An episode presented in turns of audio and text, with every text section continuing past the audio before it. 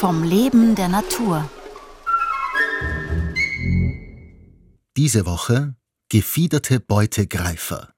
Die Verhaltensökologin Petra Summersgutner über ihre Faszination für Greifvögel und Eulen. Heute Wiener Turmfalken und Feuerwehreinsätze.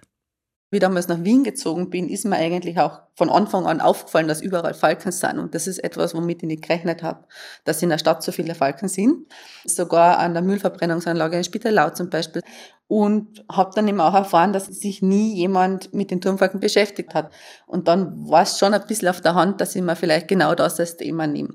Also die Idee war halt eben die Erfolgsstrategien des Turmfalken in der Stadt am Beispiel Wien einfach zu erforschen. Aber dann ist es eben auch darum gegangen, wie man jetzt dann zu den Nistplätzen eigentlich kommt in Wien.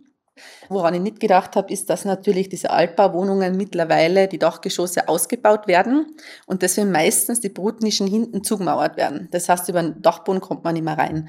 Und deswegen war dann halt auch die Frage, wie kommt man jetzt dazu? Ich, meine, ich bin auch ähm, ausgebildete Baumsteiger und Industriekletterin.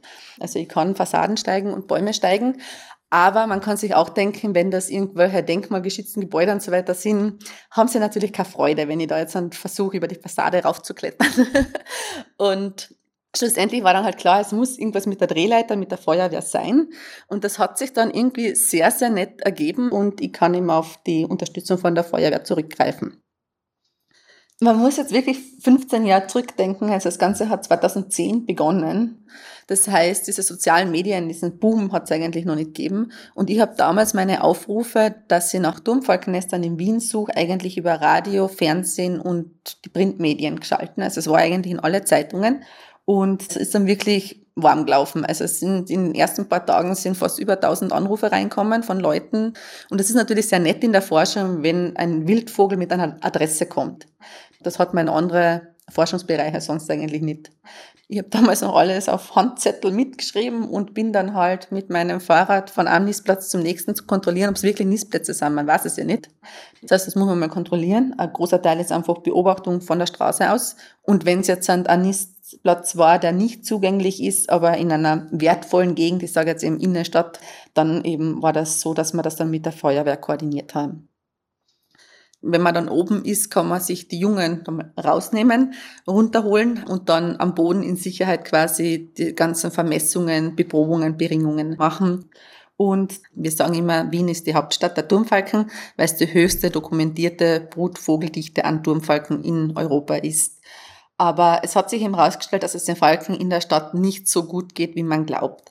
Also nur weil etwas häufig ist, heißt das noch lange, dass es dem Individuum gut geht. Das hat viele Ursachen. Ein Teil davon ist definitiv an Nahrungsknappheit. Und wir wissen, dass es Nahrungsknappheit ist, wenn man wirklich auch sehen, ein Brut beginnt mit sechs, sieben Jungvögel und dann fliegen vielleicht zwei oder drei davon aus ist ja wirklich so, dass sie einen Jungvogel, wenn er im Nest verstirbt, zum Beispiel tatsächlich zerlegen und an die Nestgeschwister verfüttern. Also es ist eine sehr hohe Nestingsterblichkeit und die sehe ich in den Nester, die ich am Land mache, nicht. Also am Land habe ich sechs, sieben Eier und dann auch sechs, sieben Junge. Und das ist der große Unterschied. Ist jetzt halt da die Frage, heißt das, dass es allgemein den Turmfalken schlecht geht jetzt in der Stadt? Ähm, nicht unbedingt, weil nur ein geringerer Bruterfolg heißt jetzt noch nicht, dass es ein Populationsproblem ist.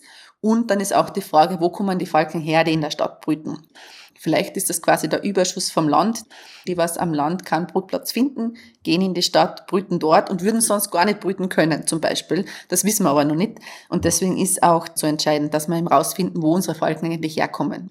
Wir wissen, sie sind während der Brutsaison in Wien wir wissen nicht, wo sie herkommen. Wir wissen auch nicht, wo sie hingehen.